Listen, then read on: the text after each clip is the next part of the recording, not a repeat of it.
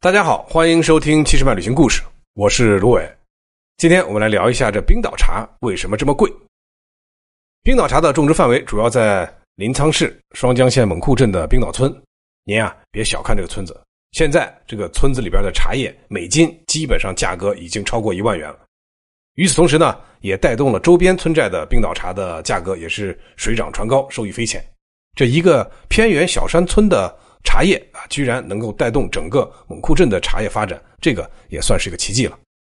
蒙库的冰岛村是由呃西半山的冰岛、南坡地界以及东半山的诺武、呃坝歪五个寨子组合成的这么一个自然村。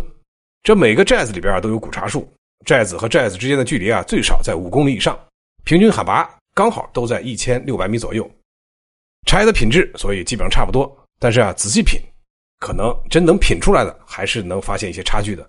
其中，冰岛寨的茶比其他四个寨子的品质要更好一些，特别是冰岛寨子的茶呢，是甘甜、花香、清凉，这个是其他几个寨子无可比拟的。这冰岛寨子里边的古茶树啊，年龄最大的应该在五百多年了。那么，真正的冰岛古树茶啊，应该就是指的是冰岛寨子这五十二户人家啊。那么，百年以上的这个古茶树，大概四千九百多棵。五百年以上的古茶树啊，全村也不到两百棵。而在这些古茶树上采摘的呃茶叶而制成的这个茶，才能算是真正意义上的冰岛茶。这些古茶树春茶的产量啊，基本上每年只有三吨啊，比这个老班章古茶树啊要少很多。在全国茶友呃旺盛的市场需求的前提下啊，这个产量一直是供不应求。所以呢，这个价格啊不高也不行。所谓的物以稀为贵嘛。不光是冰岛茶，全国各地的高端茶叶同样是一个道理。但是，一个产品的价格除了品质高之外，还有很多因素啊，比如说稀缺性，还有就是人为炒作了。正是因为刚才咱们说的这个茶叶的这个稀缺性啊，又使得这个冰岛茶的价格一路飙升。在过去这几年里边啊，大家好像喝冰岛茶的人是越来越多，所以啊，它一年就产这么多，那这样一下就是供不应求了，而且价格也就居高不下了。同时呢。冰岛茶的品质啊，当然也不是浪得虚名啊。正宗的冰岛古树茶，这个纯度啊、香气啊、生津回甘啊，这个真的不是吹的。基本上不会喝茶的啊，您喝上一口都会赞不绝口。造就冰岛茶呃有这么如此惊人的魅力啊，主要就是因为它的地理位置，这个海拔啊，还有这个原生态的这种呃老古树茶的这种因素啊，可以说它拥有了最佳的。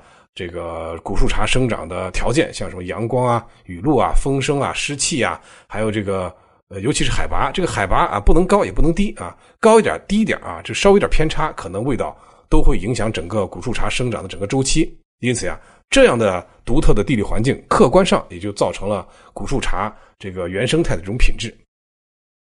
当然，我们都知道喝茶的啊，都知道这个普洱茶就是基本上可以用甜、香、甘、苦、涩。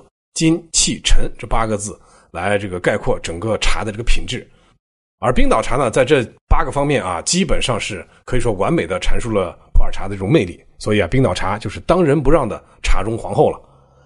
而且就是喝过人都知道，这个冰岛茶这个回甘的效果特别持久，汤色啊特别鲜亮，比起茶霸老班章啊，这个甜味更加细腻，更加持久。所以啊，很多女生都特别喜欢喝冰岛茶。何以解忧？喝酒的说啊。唯有杜康，那么喝茶的人就说唯有冰岛了。这每年啊，每一位上冰岛这个呃寨子里边啊，就是讨这个冰岛茶喝的人啊，最大的心愿是什么？就是喝到正宗的冰岛茶。这每年啊，到这个寨子里边啊，喝茶的人简直是成千上万啊，或者是好几十万。谁能保证您喝到的茶一定是古树上出下来的最正宗的冰岛茶呢？像冰岛老寨这样一个巴掌大的地方啊，冰岛的茶叶每年产量也不高。最后流入市场的冰岛茶真的是少之又少。我们都知道，这市面上流通着很多茶叶，上面包装上就写着“冰岛”这两个字感觉一下这个价格就突然就飙升上去了。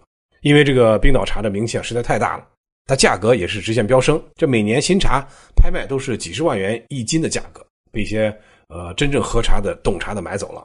随着名气的越来越大，你看市场出现各种各样啊不同包装的啊不同品质的冰岛茶。啊，从几十块到几百块、上千块、上万块的都有。